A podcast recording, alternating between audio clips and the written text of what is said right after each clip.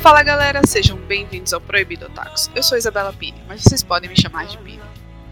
Bom dia, boa tarde, boa noite, boa madrugada, ou seja lá qual for a hora que vocês estiverem ouvindo. Sejam bem-vindos ao Proibido Otakus. Eu sou Juliana Bessa, mas você pode me chamar de Gil.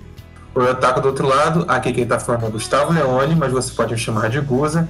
E eu sou especialista em coisa nenhuma desse show. E hoje nós vamos falar sobre os filmes além da Ghibli. Então, antes da gente começar aqui, né, eu tenho que explicar para vocês é a nossa proposta de hoje, porque ela é um pouco diferente. Cada um de nós resolveu fazer uma pequena curadoria de dois filmes que são animação japonesa, só que fora do estúdio da Ghibli, porque assim, geralmente todo mundo já viu o filme da Ghibli, então a gente tentou pegar filmes que são de outros estúdios, que vieram de fora e falar para vocês ah, o que, que a gente gosta ou deixa de gostar um pouco no filme, se a gente já viu os filmes antes, ou se inclusive a gente tentou arriscar que nem a Juliana, que pegou o filme e tentou assistir só para esse episódio. Entendeu? Aí vamos lá. O meu primeiro filme que eu vou trazer hoje para vocês, Bakemono no Ko, ou The Boy and the Beast, ou, em português, O Menino e o Monstro. E esse filme, eu tô trazendo ele eu vi ele há muito tempo. Eu lembro quando eu assisti, eu assisti na Netflix, mas eu acho que ela removeu do catálogo. Então, se você quiser assistir ele agora, você talvez tenha dificuldade, desculpa, mas assim, vai na fé que você consegue. E, cara, eu lembro que quando eu assisti pela primeira vez, eu tinha gostado bastante. E eu acho que se eu assistisse ele hoje de novo, eu talvez. Eu tenho, na verdade, um ponto ou outro que me descontenta um pouco. Mas, assim, para você ter uma ideia básica do filme, né? é, conta a história do Ren barra Kyuta, porque é o personagem principal, que é a criança de 9 anos. E ele, ele o nome original dele é Ren, mas depois ele ganha o nome de Kyuta. E depois dele perder a mãe dele, ele foge da família e vai parar num mundo em que tem pessoas, tem animais antropomorfizados. Eu gosto de bater nessa tecla. Estou me assumindo furry cada vez mais nisso aqui. e nesse mundo, ele conhece o Kumatetsu, Kumatetsu, é, ele está disputando um cargo de grão-mestre e nesse processo é que o Kumatetsu é um personagem que ninguém entende por que, que ele está realmente sendo é, votado e disputando esse cargo com outro personagem, porque ele é muito desorganizado, bagunçado, teimoso e ele não, ele não é uma figura que te inspiraria liderança. E o filme acaba tratando muito desse quesito de como é que é a relação deles dois, porque de uma certa forma o Kumatetsu adota o Kyuta, né? É, para quem não sabe o filme, ele é do Mamoru. Qual é o nome dele, Pink? Você sabe? Mamoru Hosoda. Mamoru Hosoda, muito obrigado. Inclusive, ele vai ser bem mencionado. A gente descobriu, eu descobri tardiamente, né? Que ele vai ser bastante mencionado aqui hoje. E o filme trata bem nessa parte no sentido de como a relação entre eles dois vai transformando um ao outro, entendeu? O Kyuta, né? Ele é, no, no, tem o Kumatetsu, né, que é a figura principal para ele, tem os outros dois amigos do Kumatetsu, uma família de certa forma diferente, né, em comum. E é, é um processo de transição do Kyuta é, reconhecendo como é que é esse estado numa família nova e dele aprender um caminho do o que, que é ele para ele mesmo. Eu não sei se eu consegui me fazer entender direito, mas é um pouco de descobrir, tipo assim, é, como é que é se relacionar nessa família nova, ao mesmo tempo que ele tá, por exemplo, ele tá aprendendo um pouco de treinamento, porque ele se torna discípulo do Kumatetsu, que é uma coisa que faltava para ele, entre aspas, um quesito ser grão-mestre. Mas, na minha opinião, e do decorrer do filme, a maior transformação acaba sendo o próprio Kumatetsu, porque ele vai aprendendo a prestar atenção muito mais no entorno em volta dele, entendeu? Na relação dele com as outras pessoas, do que sendo só uma pessoa muito centrada em si. Ele ainda continua muito cabeça dura, entendeu? Não vou mentir. É inclusive um ponto que eu acabo que um dos pontos que acaba me quebrando um pouco o filme é que por mais que a relação deles dois melhore, eles ainda são um pouco competitivos, um pouco eles discutem um pouco muito no grito, sabe? E não é uma coisa que eu curta muito.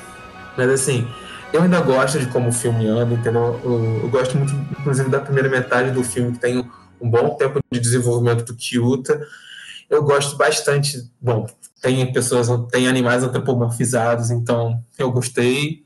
Tem uma, um contexto, uma referência de Moby Dick que eu gosto bastante de ver presente no filme. E assim, eu acho que vale a pena você parar para ver, entendeu? Bakemono Loco. É um filme que, para mim, eu não sei o quão bem ele vai tratar dessas questões para você, mas eu acho que ele consegue ser, tipo assim, a entrada, sabe? Desse assunto para você. Talvez seja bom. Gustavo, se você tivesse que definir esse filme, se eu tivesse vender este filme para nossa audiência, convencê-los a assistir em uma frase. Uma frase? É. Rapaz do céu. Vamos lá. Não sei. Calma. Confio. Garoto visita Zootopia na Eredu. Não. Não é pra definir, é pra você convencer Ah, a não é pessoa pra a definir. assistir. É tipo assim, sobre o que que é esse filme de uma maneira bem rápida, assim. Ah, tá. Então vamos lá. Bakemono no Kun é um filme lindo sobre uma criança se autoconhecendo e ajudando uma pessoa a se transformar numa pessoa menos cabeça dura. Assista, vale a pena. Ok. Melhorou? Ah, agora sim. Isabela Pini, qual foi o filme que você assistiu e vai recomendar agora? Eu vou falar agora, primeiramente, de Wolf Children, ou Crianças Lobo, que é um filme também do diretor Mamoru Hosoda. É um filme de 2012. Já é um filme que foi feito pelo próprio estúdio do diretor Mamoru Hosoda, que é o estúdio Shizu. E é um filme que conta a história de uma moça chamada Hana, que ela conhece um homem, se apaixona por ele, eles vivem um romance. E mas esse homem é ele é um homem lobo, ele se transforma e ele é o último homem lobo, assim, digamos assim, do Japão. E eles acabam tendo duas crianças que acabam nascendo com essa com essa característica, né, de serem meio humanos, meio lobos. Então, desde o início, assim, da, da gestação da, dessa personagem da Hannah, ela se encontra no impasse de tipo, como que eu vou, por exemplo, na hora do nascimento, o que que eu faço se eu for até o hospital e, e a minha filha, meu filho, nascerem com cara de lobo. O que, que vai acontecer? Então, desde ela, por exemplo, tem os filhos, tipo, dentro de casa. Então, a, a história do filme basicamente é a mãe cuidando dessas crianças. E, e pouco tempo depois do segundo filho dela nascer, o marido dela é, desaparece e morre. E ela tem que começar a cuidar dos filhos sozinha. E então ela abandona o emprego, ela abandona a faculdade. Ela já tinha abandonado a faculdade e ela começa a viver das pequenas da economia que ela tinha, né, das pequenas economias que ela tinha, para cuidar das crianças. E em determinado momento as crianças começam a ficar maiores, elas começam a já se transformar e terem uma certa um certo controle sobre essa transformação e ela começa a ficar preocupada de tipo como eu vou criar essas crianças na cidade sem que as pessoas descubram que elas são podem se transformar, não é mesmo? Então ela acaba indo para o campo, afastada de todo mundo, para criar as crianças em liberdade, para que elas possam escolher, enquanto elas vão crescendo, se elas querem ser humanos ou se elas querem ser lobos. E o filme é muito interessante porque ele, ele trata muito, obviamente, sobre família. Esse diretor gosta desse tema bastante. Ele aborda de uma maneira, acho que muito sensível. E esse filme, né, ele, a gente acompanha uma mãe viúva que tem que fazer muitos sacrifícios para cuidar da- dos seus dois filhos. E a gente percebe em vários momentos que ela tá exausta, que ela tá muito cansada e que ela tá assim, tirando leite de pedra para conseguir sobreviver. Mas eu não acho que isso seja tratado de uma forma romantizada talvez um pouco, mas eu não acho que seja que ela seja glorificada ao longo do filme por estar fazendo isso. A gente só acompanha a jornada dela criando essas crianças e como é uma jornada exaustiva. A Hannah é uma personagem é, muito forte desde o início e é uma personagem que eu diria que até que ela é otimista demais, porque ela sempre faz tudo com um sorriso no rosto, né? Claro, ela, por exemplo, chora quando ela perde o marido, mas ela logo se recompõe e fala: "Não, eu vou cuidar deles muito bem. Eu vou fazer o meu melhor para cuidar dos nossos filhos". Então ela sempre é uma mulher muito batalhadora. E eu não acho que o filme glorifica isso, mas ele mostra toda essa jornada dela de uma maneira muito sensível. E é um filme muito bonito no geral, porque também mostra as crianças crescendo e tendo que lidar com os seus conflitos internos de tipo, eu vou ser um lobo, eu vou ser um humano. Quando a menina começa a ir para a escola, né, que é a menina mais velha, ela tem que se segurar, né, diversas vezes para não se transformar em lobo. Então, é interessante você ver as crianças crescendo nessa entre aspas, liberdade que elas têm no campo, mas ao mesmo tempo, quando elas vão para a escola, quando elas estão na sociedade, elas têm que se segurar. Mas a mãe sempre deixa muito claro que assim, eles podem ser o que eles quiserem, e o filme mostra muito que a mãe só tá ali para ajudar na jornada deles. E ela sabe que tipo, ela não é dona deles entre as... os pais não são donos de seus filhos, né? Isso a gente sabe. E ela, eu acho que o filme mostra muito bem isso. E sim essa é, é a minha indicação. Esse é um filme que eu gosto muito, é um filme muito bonito. Eu, então eu recomendo ele para muita gente. Venda esse filme em uma frase. Fale assim, sobre o que é esse filme, mas sem falar muito em uma frase. Go. O filme conta a história de uma mãe muito batalhadora, ajudando, ajudando não, criando seus dois filhos de uma maneira que ela acha que é a melhor e que de certa forma dá certo no final. Beleza. Eu acho que Wolf Children é um filme que, assim, ele tem uma temática madura. Uhum. Né? É sobre sobre uma mulher que tem que tomar uma decisão urgente, parar todo o desenvolvimento da sua vida para criar os filhos. Né? Isso é uma história séria, uma história adulta.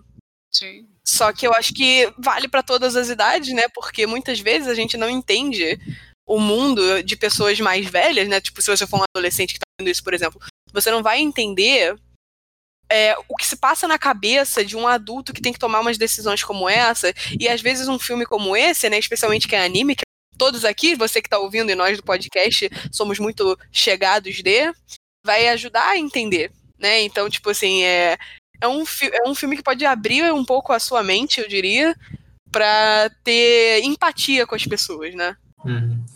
Eu acho que de maneira ele trata, pra, entre aspas, especificamente de maternidade ou do lugar de cuidado, sabe?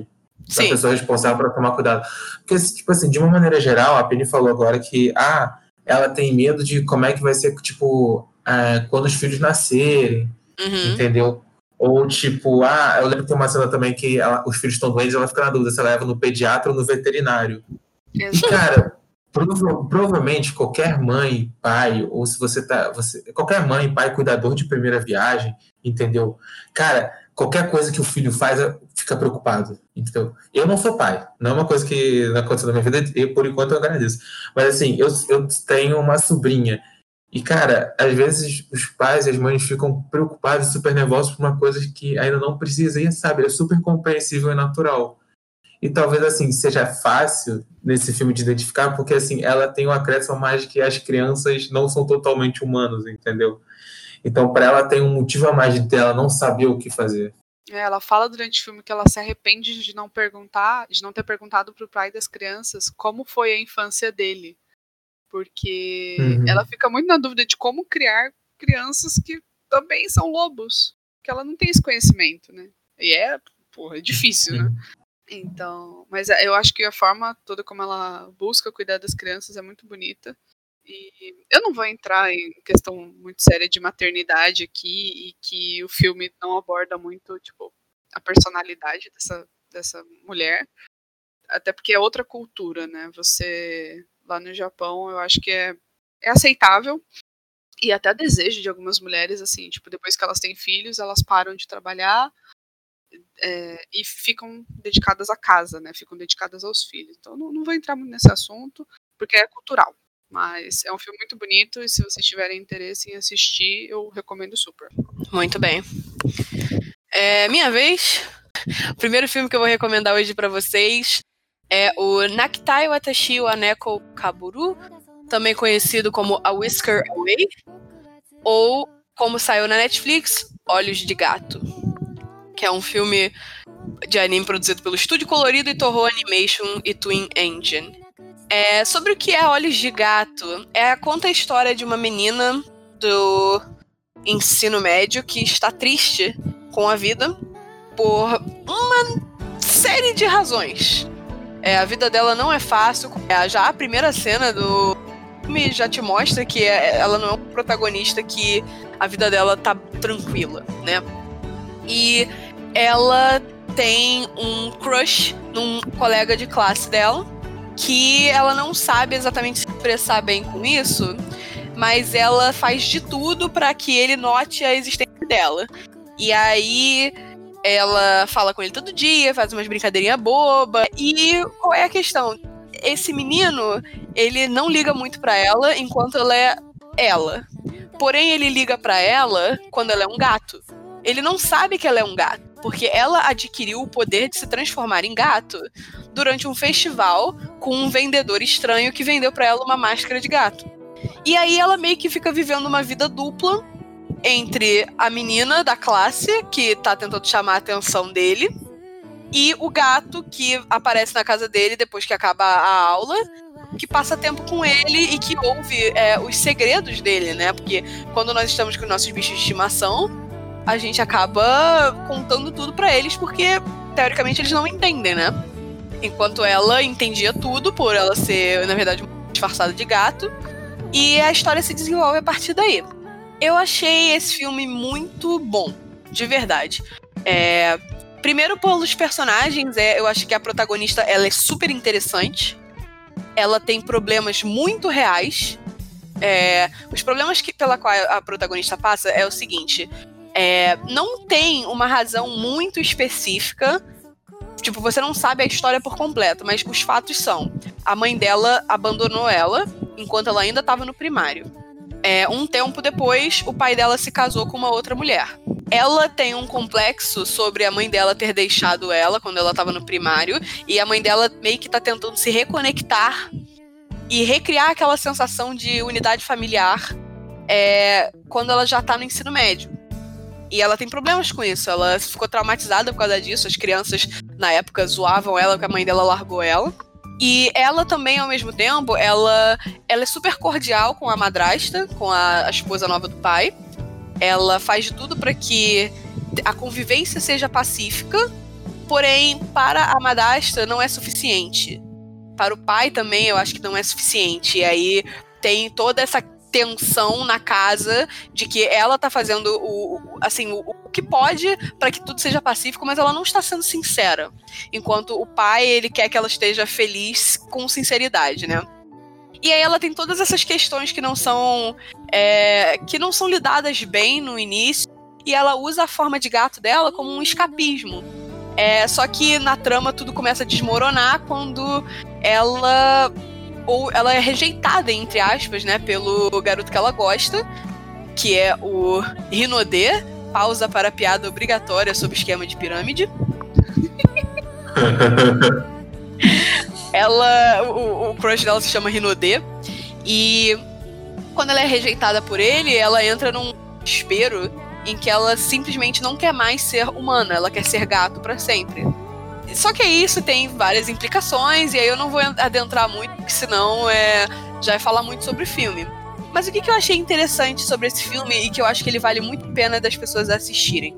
Além dos personagens serem extremamente reais, terem problemas extremamente reais, e dá para você reconhecer pessoas que você conhece neles, as duas lições interessantes que eu tiraria desse filme é o seguinte: um, o papel que você tem na vida das outras pessoas é indispensável e insubstituível. É, durante a trama, é, ela, quando desiste de ser humana, ela tira como se fosse. Ela, como, ela tirasse uma máscara de pessoa. Que aí ela vai ser gato para sempre. É assim que funciona no, na magiazinha do filme. E aí, gato da madrasta dela assume a forma humana que antigamente era da protagonista, que é a, a. Ela tem um, é, o nome dela é Mio, mas o apelido dela é Mugue. É, aí a gata dela, ela assume porque ela sente que ela tem uma dívida com a dona. A dona deu, a, deu felicidade para ela a vida toda, então ela acha que ela vai trazer felicidade à vida da dona se ela tomar o papel de uma filha perfeita. Porém, o que a, a gata não prevê que a dona tá sofrendo quando ela some ela simplesmente some e a dona começa a sofrer, procurar por ela na chuva, fica chorando perto da porta, esperando com um pratinho de comida para ver se o gato volta e o gato não volta. E aí eu percebi, é, é uma mensagem importante. Você acha que você vai melhorar muito a vida das pessoas não existir, ou se for outra pessoa, se você se tornar uma outra pessoa, só que o seu papel, ele é indispensável. E eu acho que isso é uma mensagem bem importante. Segundo, esse é um filme que se você é adolescente ou já foi adolescente, ele ele bate muito em você, assim, naquela questão de que todo adolescente tem todo aquele turbilhão de emoções internos, de angst. Eu não tenho palavra melhor para isso, mas só, tipo, tá bolado o tempo todo. Aquela angústia?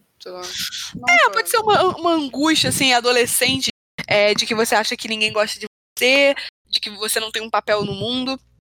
Esse é um filme que ele trata bem disso, porque apesar dos problemas que a gente tem, a gente não pode se fechar. A gente tem problemas, a gente foi, a gente sofreu, a gente tem traumas, mas as pessoas ao nosso redor, elas ainda gostam da gente e se preocupam com a gente.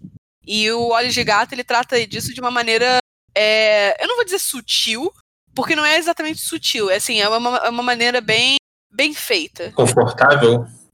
É, confortável, assim, tá, é, é bem explícito essa mensagem, é, mas é confortável, ela não é uma coisa dura de engolir, assim, é uma coisa que você fica realmente, isso acontece, sabe? É, então uhum. eu super recomendo, tá na Netflix. É um filme curtinho, ele tem uma, uma hora, 104, 104 minutos, isso é uma hora e 40. Uhum. E é isso. Vem então, agora eu, eu vou devolver essa bola para ela agora, que ela tá com. sabia que fazia parte do programa de hoje. Vem do filme em uma frase. Olhos de Gato é um filme sobre amadurecimento emocional quando você é adolescente, misturado com aquelas historinhas que você se sente bem por assistir de romance e amizade e, e gatos. Muito bem, muito bem. Gustavo, conta aí pra gente qual é o seu segundo filme, a sua segunda indicação então, do episódio de hoje. Na minha segunda indicação, eu decidi ser trapaceiro. Por que vocês me perguntam? Porque eu trouxe um filme que, na verdade, ele é um conjunto de três histórias distintas, entendeu? Sacou? Entendi. Ele, assim, eu não sei, eu não sei se antes ele é. O filme que eu vou trazer agora é o Chique Oriori ou, ou Flavors of Youth, não sei se eu pronunciei certo, ou Sabores da Juventude. Esse tá na Netflix ainda, porque até eu sei é deles, inclusive. Confere, confere. Confere, isso aí, confere. Confere. Então, vamos lá. Como eu falei, o filme ele conta, ele vai participar, ele vai participar. Ele vai progredir contando três histórias para você. A história do Bifum, que a primeira vez que a gente assistiu, a gente estava com fome, ficou com mais fome ainda. A história é, de uma modelo. E a terceira situação é a história de três colegas. É basicamente isso. É, tem, eu acho que tem os títulos certinhos, mas eu esqueci os títulos de cada setor de cabeça. E assim, na, na minha percepção do filme, ele trata muito da ideia do, do, que, que, do que é se tornar um adulto ou o caminho que você faz até que você se torne um adulto, sabe?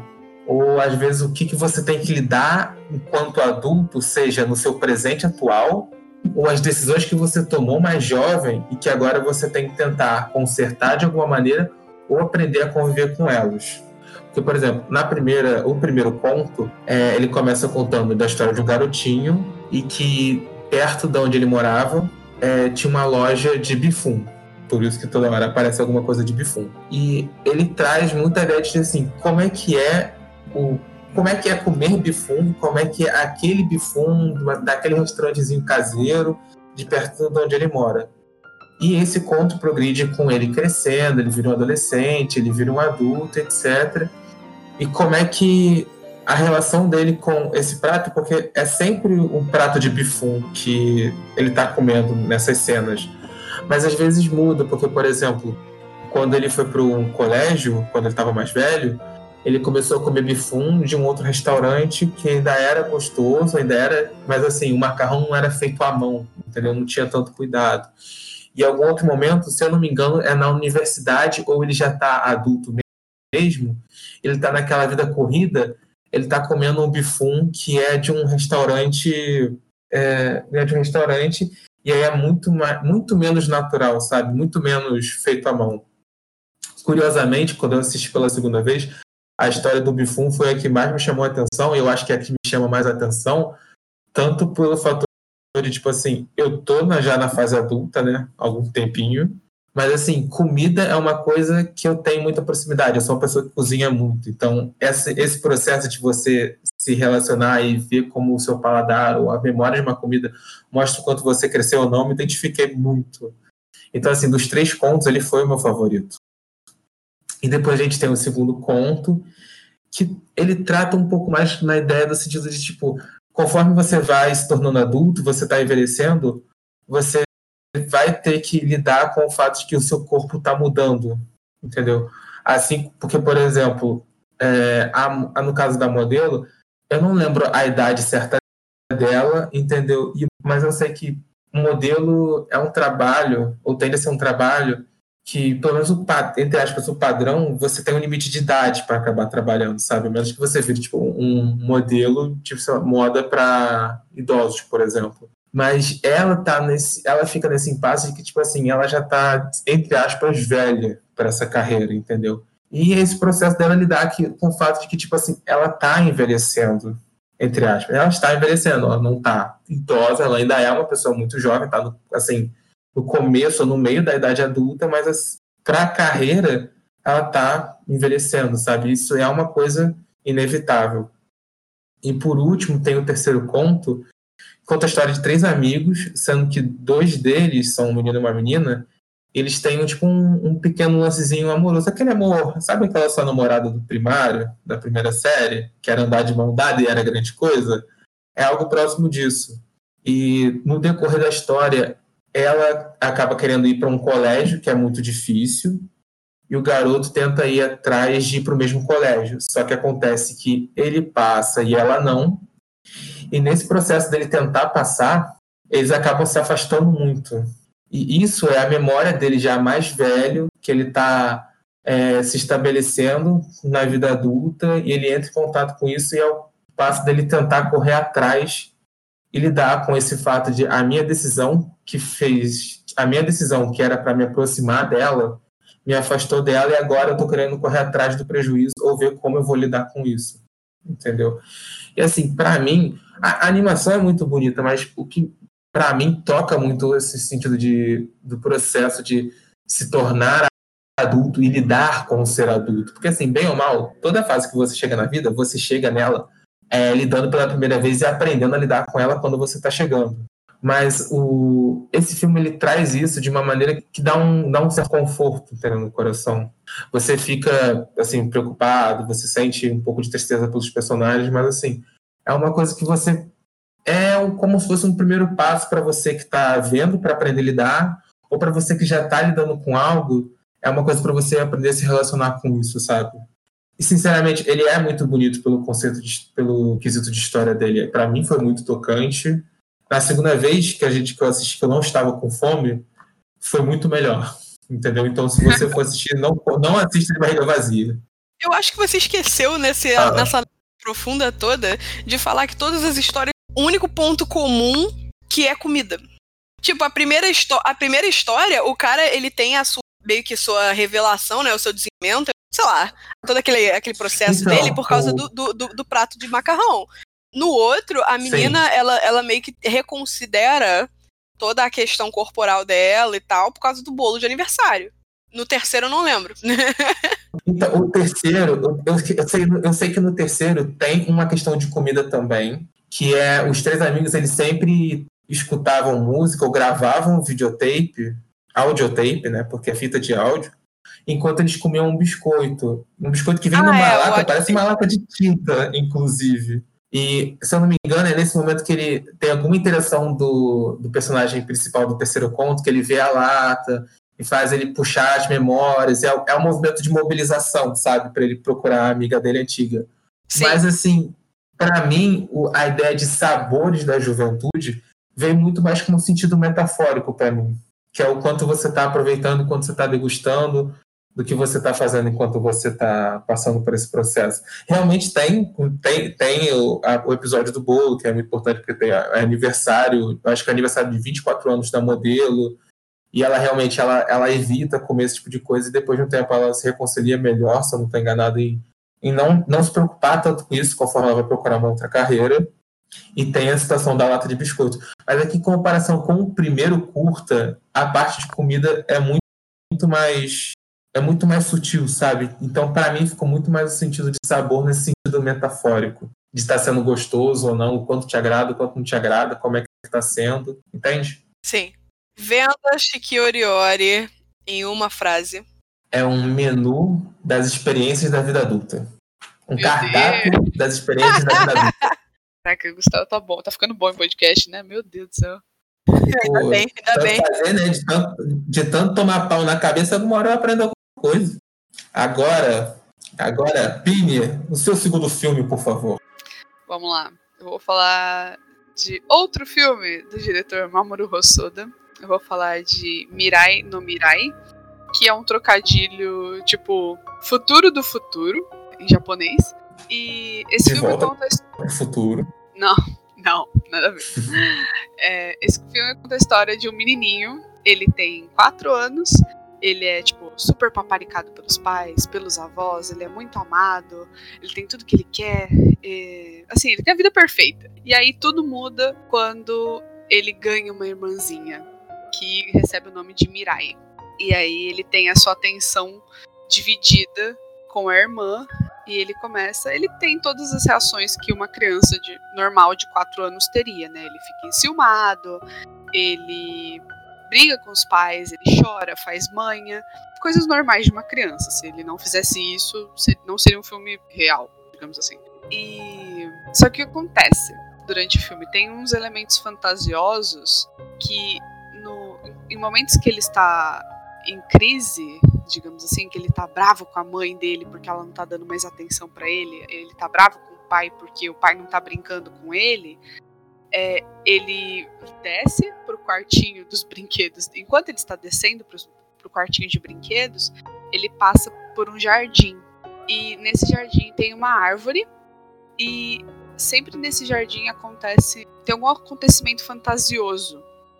Então, num dos dias que ele tá descendo esse quartinho, ele encontra a irmã dele, do futuro.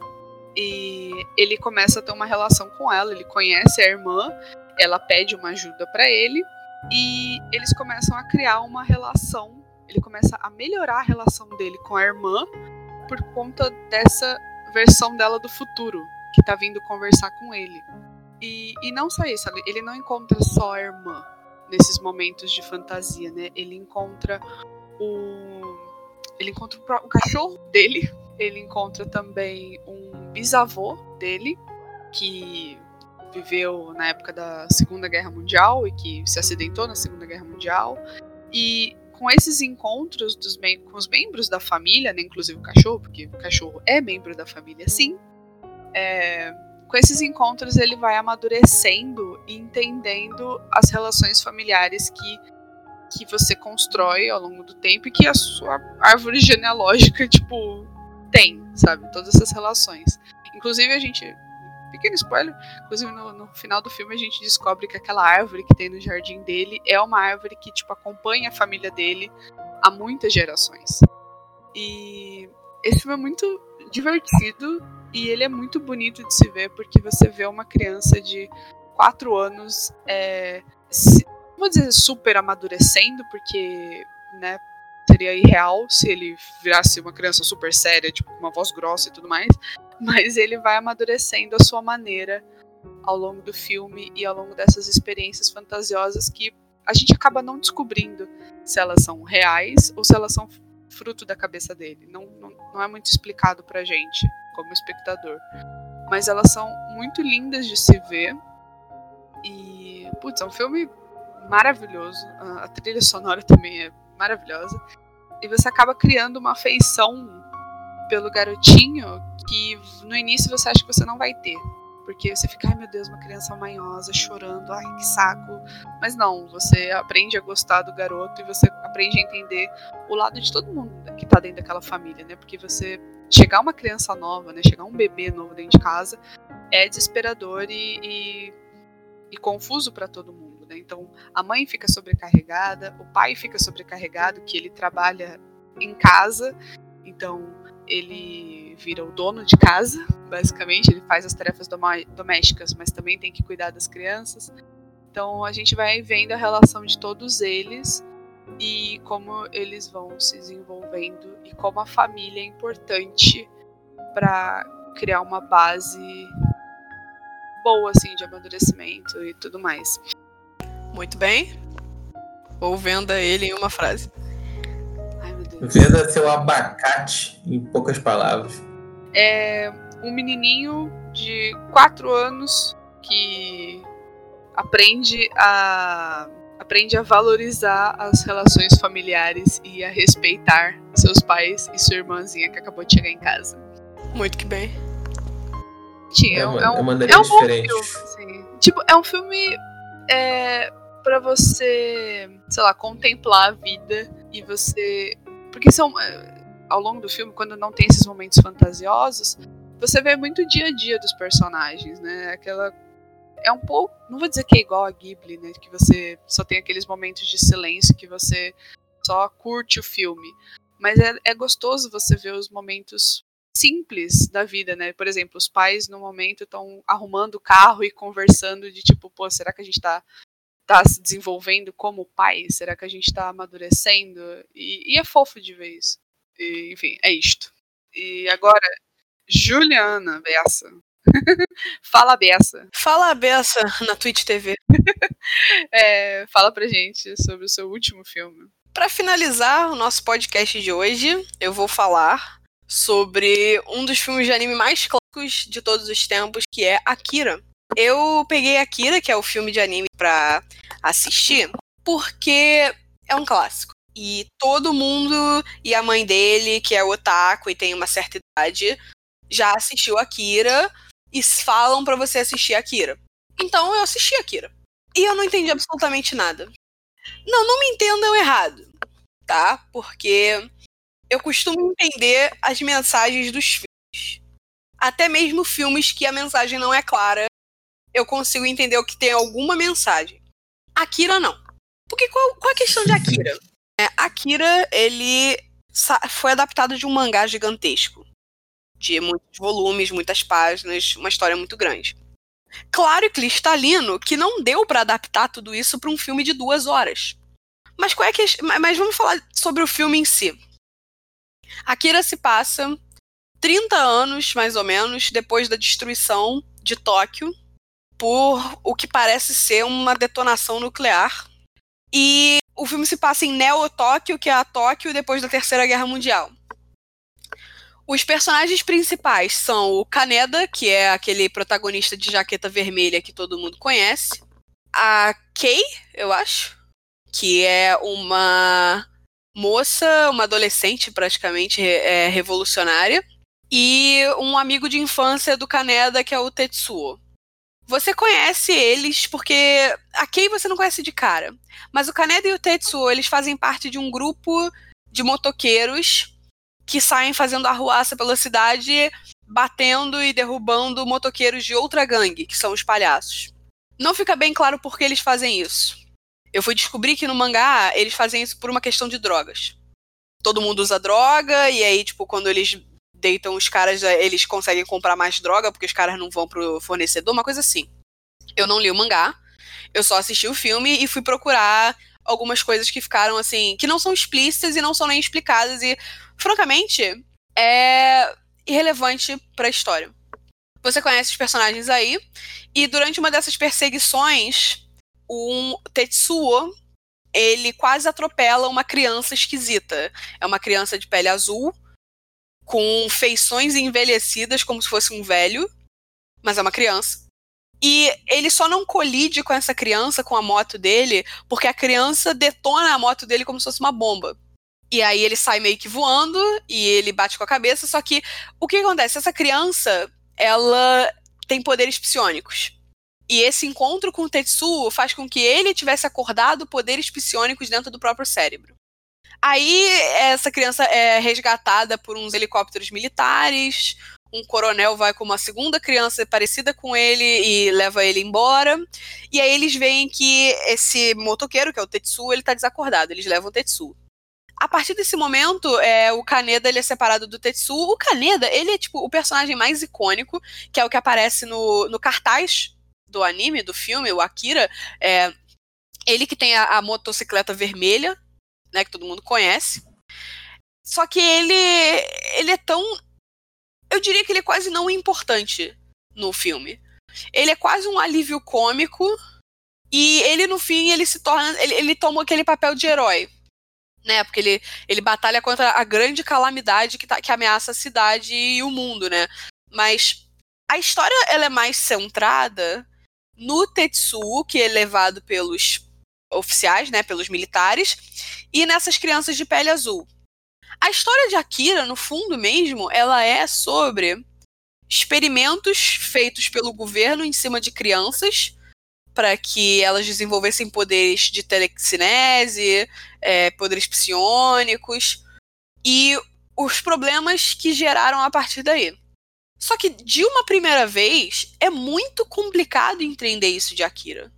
Porque Akira, ele se passa numa velocidade incrivelmente rápida. Eu me pergunto se eles fizeram isso de propósito no filme para ressaltar a importância da, das motos, porque moto é muito rápida, então o filme correu pra caramba. São muitas pequenas coisas acontecendo ao mesmo tempo que no final eles meio que se juntam numa trama maior. É, no início você vê essas gangues de motoqueiros se batendo, você vê um cara fugindo com essa criança azul, você vê protestos na rua por causa de problemas do governo, você vê a polícia respondendo com brutalidade, depois você vê essa base militar e os experimentos que eles estão conduzindo, você vê várias coisas e só no final você entende como elas se juntam. É, e é, é, olha, é muito. É, a pessoa pode vir me falar que entendeu a Akira da primeira vez que assistiu e eu vou falar que ela está mentindo. Porque é muito. É, é, eu não sei exatamente definir o que, que aconteceu, o que, que eu assisti. Mas é um futuro distópico. É uma história de um futuro distópico que, como muitos animes de sua época, como muitas obras de sua época, tem muito. Eu, pelo menos na minha cabeça, né? Eu posso estar completamente errada, mas como muitos animes e obras de sua época, tem aquele trauma advindo da detonação das bombas atômicas no Japão, que se mostra assim no, na, em problemas de guerra, né? Como crianças soldado, crianças experimento, é, exércitos sendo brutais com a população. É, tem todo aquele trauma. É, e. Cara, é, é, é, muito. É tudo muito rápido, basicamente. Tem toda uma questão sobre drogas em Akira que não chegou no filme. Ficou no mangá mas que eu diria que tem uma certa importância. E o que eu achei mais é, confuso e levemente impressionante sobre isso é que Akira não é ninguém que você vê na tela até os últimos 30 minutos de filme. Que é uma coisa que me pegou de surpresa. Eu não sabia. Eu assisti Akira porque, um, é um clássico. Dois, é um. Talvez um dos filmes não Ghibli mais clássicos de anime. Só que eu fiquei surpresa, porque ninguém era Akira. Akira era um mito, era uma coisa re referenciada por nome apenas, e que só aparece nos últimos 30 minutos. E eu não. Eu, eu tô, tipo, sendo bastante vaga, quase que de propósito, porque os eventos acontecem muito rápidos, mas no fundo é tipo assim.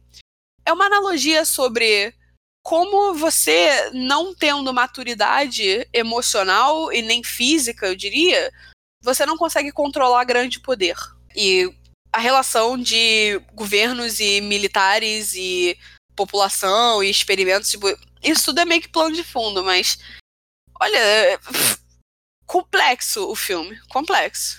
Eu assisti antes desse podcast ser gravado e eu ainda tô processando as coisas que eu assisti porque tem, tem certas cenas que é muito claro que o autor é, teve uma liberdade criativa absurda para representar alguma coisa. Só que não fica claro. Tem uma cena muito específica que eu tô pensando que é esse menino que foi capturado pelos militares, o Tetsuo, ele começam a experimentar nele, né? Para ele desenvolver poderes de telecinese também. E ele é assombrado, entre aspas, por, por, por essas crianças azuis, que têm poderes mais fortes do que o dele. E tem, nessa determinada cena em que ele é assombrado por elas, tipo, aparecem uns monstros na cabeça dele e tal, umas alucinações assim, ele meio que mergulha numa piscina de leite. E você não, é, não, não, fica claro por que leite. E aí, quando ele, ele se corta sem querer com um vidro de, no chão, as crianças se assustam porque sai sangue e elas somem, a alucinação termina. É, são, é, tem certos momentos da história que eles parecem muito sei lá, eles são muito muitas metáforas ao mesmo tempo que vai demandar um pouco de pensamento, mas eu diria que vale a pena assistir Akira, um porque é um clássico. E aí todo mundo vai falar: "Ah, você assistiu Akira, aquilo que todo mundo sabe o que que é". Mas segundo porque é uma história que eu eu não quero fazer essa comparação, mas ao mesmo tempo eu quero. Ela me lembra um pouco aquela questão de Evangelion. Todo mundo acha que Evangelion é sobre uma coisa, mas na verdade ela é sobre outra. Todo mundo acha que Evangelion é sobre robô gigante, mas na verdade é sobre criança e soldado. Então, Akira é sobre isso. Você começa Akira achando que vai ser uma coisa. Um, um confronto urbano num futuro cyberpunk distópico.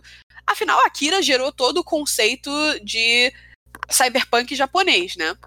Você acha que vai ser um conflito urbano, mas na verdade é uma coisa muito maior que se trata de poderes sobre-humanos. O descontrole dos poderes sobre-humanos é a energia humana e você atingir uma forma que vai além da forma física. E como você não ter maturidade para lidar com isso, vai gerar problemas catastróficos. Olha, é, é, é muita coisa. é muita coisa. Você acha que se você for ler o mangá, você tipo vai conseguir entender mais ou você pretende fazer isso? Olha, eu talvez. Talvez. Eu não sei quantos volumes tem Akira. Eu não sei se Akira vai ser fácil de encontrar. Porém, eu tenho certeza que a história vai fazer muito mais sentido. Porque depois que eu terminei de assistir o filme, eu fui ler a análise na internet, claro, porque não entendi nada. Uhum. E é aí que eu percebi, muita coisa não entrou no filme.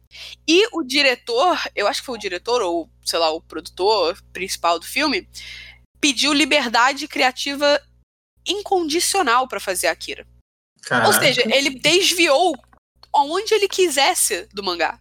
Ele desviou completamente porque deram esse direito para ele. Então eu imagino que assim, talvez a obra principal ela vai ter um, um impacto melhor em mim, porque eu vou entender a história, porque Akira em si como um filme é muito bom. Os cenários são lindos. Eu não gosto muito do design das pessoas, porque, por exemplo, esse personagem que eu falei o tempo todo, o Tetsuo, metade do rosto dele é testa. O resto das feições faciais dele ficam metade para baixo. Eu não entendo que escolha foi essa, mas ok. É, mas os cenários é maravilhoso. Tem certos momentos assim que você vê as inspirações claras para Blade Runner, por exemplo ou 2001, Odisseia no Espaço, assim. Esses filmes todos que se tratavam de futuro cyberpunk, dá para você fazer uma correlação muito clara e é lindo. É lindo. É, é, é, realmente lindo. Os cenários são lindos, é, os objetos em cena são lindos, as pessoas nem tanto, mas o resto compensa. É, e o anime ele as tem um senso. Nem tanto. É, as pessoas nem tanto. E o anime ele tem um senso de timing de música muito esquisito particularmente eu achei o, o timing que colocavam assim as músicas ou os efeitos sonoros de impacto é estranho. Foi estranho para mim. Mas eu não vou dizer que foi uma experiência ruim, foi uma experiência boa, foi uma experiência interessante assistir Akira. Só que eu acho que é um filme que você não consegue, tipo, digerir de primeira. É, de repente vale a pena você assistir duas vezes, ou vale a pena você ler o mangá. Mas ele é um filme que até hoje ele é cultuado por otakus de mais idade, né, do mundo todo, como um influenciador. Tem um, eu tô vendo aqui um, um artigo no nerdist.com que fala que o anime é uma experiência espiritual, pra você ter uma noção. Jesus. Eu, eu não atingi o Nirvana, então eu não entendi sobre o que é Akira. Se Akira foi uma experiência espiritual, eu não entendi. Mas. Antes de perguntar como você vende Akira, eu vou perguntar, acho que você respondeu, mas vale a pena perguntar de novo se você vende Akira e tem alguma precaução de uso? Precaução antes da compra? Tem macete para entender? Tem macete para assistir e aproveitar com gosto? O meu macete para Akira é, primeiro, não tenha nenhuma preconcepção sobre Akira. Porque uhum. é, eu falei fora do ar pro, pro Gustavo e pra Pini, mas eu vou repetir aqui agora. É, eu tenho uma memória de alguém de eu ter perguntado para alguém sobre o que era Akira e me falarem que era uma analogia sobre o uso de drogas e os seus efeitos é, entre duas gangues de motocicleta e dois amigos de infância que seguem caminhos diferentes e no fim eles têm que lutar, como todo bom, toda boa história de ação, né? Eu tenho essa memória. Eu não sei quem foi que me contou isso. O filme não me mostrou absolutamente nada disso. Não tinha nada a ver com droga. Tipo assim, existe uso de drogas é, que estão relacionados à criação dos poderes de telecinese e tal. Existe. Mas isso não é o foco do filme. Nem de longe. Então, bateu essa confusão em mim quando eu assisti, porque eu tinha essa leve preconcepção. Então, meu conselho: não venha com nenhuma preconcepção sobre a Kira. Não venha. É cilada. Aceite a Kira pelo que ele é e vá em frente. Segundo, se alguém te falar que entendeu sobre o que é Akira de primeira, assuma que a pessoa está mentindo. Porque você não vai entender sobre o que é de primeira. E sabe, tranquilo. Tira do filme a análise que você achar mais interessante, porque, na realidade, eu acho que a única interpretação sobre o filme possível e sobre o que está realmente acontecendo, você só vai tirar do mangá. Eu vou procurar o mangá de Akira, porque a história é muito interessante. É, tem uns temas bem crus, assim, por falta de palavra melhor, temas crus, assim, como experimentação em seres humanos, é, um futuro distópico, uso de droga, é, crianças sendo experimentadas em. Sabe, essas coisas. É, mas não dá para entender de primeira. Então, siga em frente, mas siga com cuidado e com a mente muito aberta. Justo. O melhor de tudo é que você siga em frente olhe para o lado. Lembrei da carreta furacão. De tanto você falar do, do Akira ter esse fundo de drogas que tem no mangá e não tem no anime, eu tô com a musiquinha do Proerd na cabeça cantando. Proerd é o programa. Proerd é solução. Agora falta você vender o filme se você já tiver terminado as considerações. A minha, minha última consideração para vender o filme. Tirando o hum. design das pessoas, é um filme lindo. Eu vou uhum. mandar aqui, tipo, é, a gente tá gravando, eu vou mandar pro, pros nossos outros casters uma imagem de fundo de uma das cenas de Akira. Só pra eles, pra eles verem que eu não tô mentindo. É lindo. É absolutamente lindo, assim, tem, tem vezes que você tá assistindo e parece que você tá assistindo um filme na vida real, ou feito com efeitos especiais, tipo um Blade Runner, mas na verdade aquilo foi tudo animado.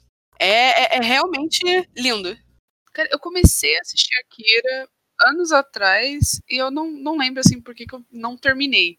Mas agora que você falou do filme, eu vou correr atrás e vou assistir, porque é um clássico e porque eu tenho interesse mesmo. Eu recomendo realmente. Com todo respeito, se você gosta da temática cyberpunk, eu acho que vale a pena ver nem que seja pelo cenário.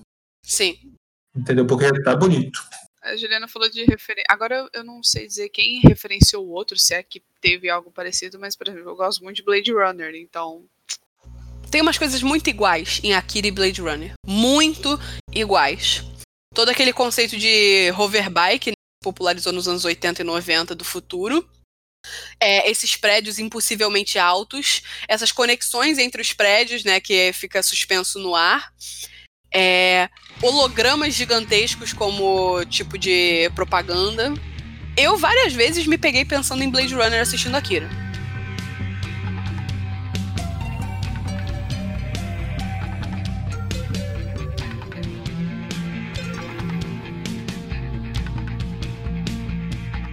Mas, gente, então é isso. Se você que tá ouvindo a gente assistiu Akira, gosta de Akira, entendeu sobre o que é o filme, ou se você leu o mangá e tem alguma indicação de onde eu posso encontrar Akira, é, fala pra gente, por favor, em proibidotacos no Instagram ou arroba proibidotacos no Twitter.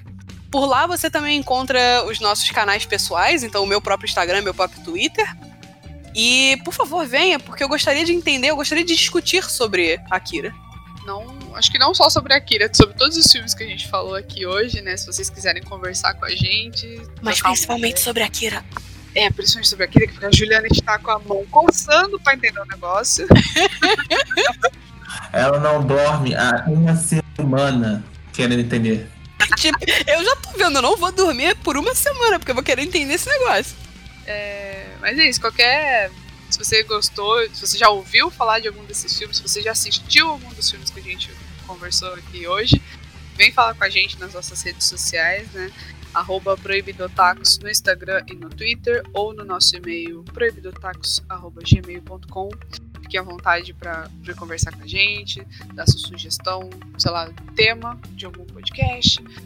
Venham conversar, fazer sua crítica, vocês que sabem, os nossos canais estão abertos e a gente quer, a gente quer que vocês conversem com a gente. A gente quer esse contato com o público. Avisa aqui pra gente se a gente esqueceu de algum filme que você queira muito.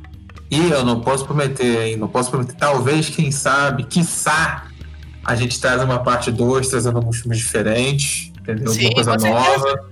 Não, não promete não, não fala com certeza, não promete não. Eu vou É. prometer. Sacanagem. Não, eu tô dando certeza de se esse episódio tiver uma recepção boa, se vocês gostaram, com certeza a gente vai fazer outro. É, porque tem muita obra. Tem muitos filmes de anime que são muito interessantes e que às vezes as pessoas não conhecem, né? Porque fica só naquele eixo agora Ghibli e Makoto Shinkai. Sim. Então a gente quer trazer filmes diferentes que às vezes a galera não conhece. Isso aí. Então é isso, gente. Nosso episódio vai ficando por aqui. Se você gostou, vem conversar com a gente nas redes sociais. E até o próximo episódio. PS, se a sua vibe for mais gamer, eu tenho um tweet. Verdade, Juliana, faça o jabá. Jabá.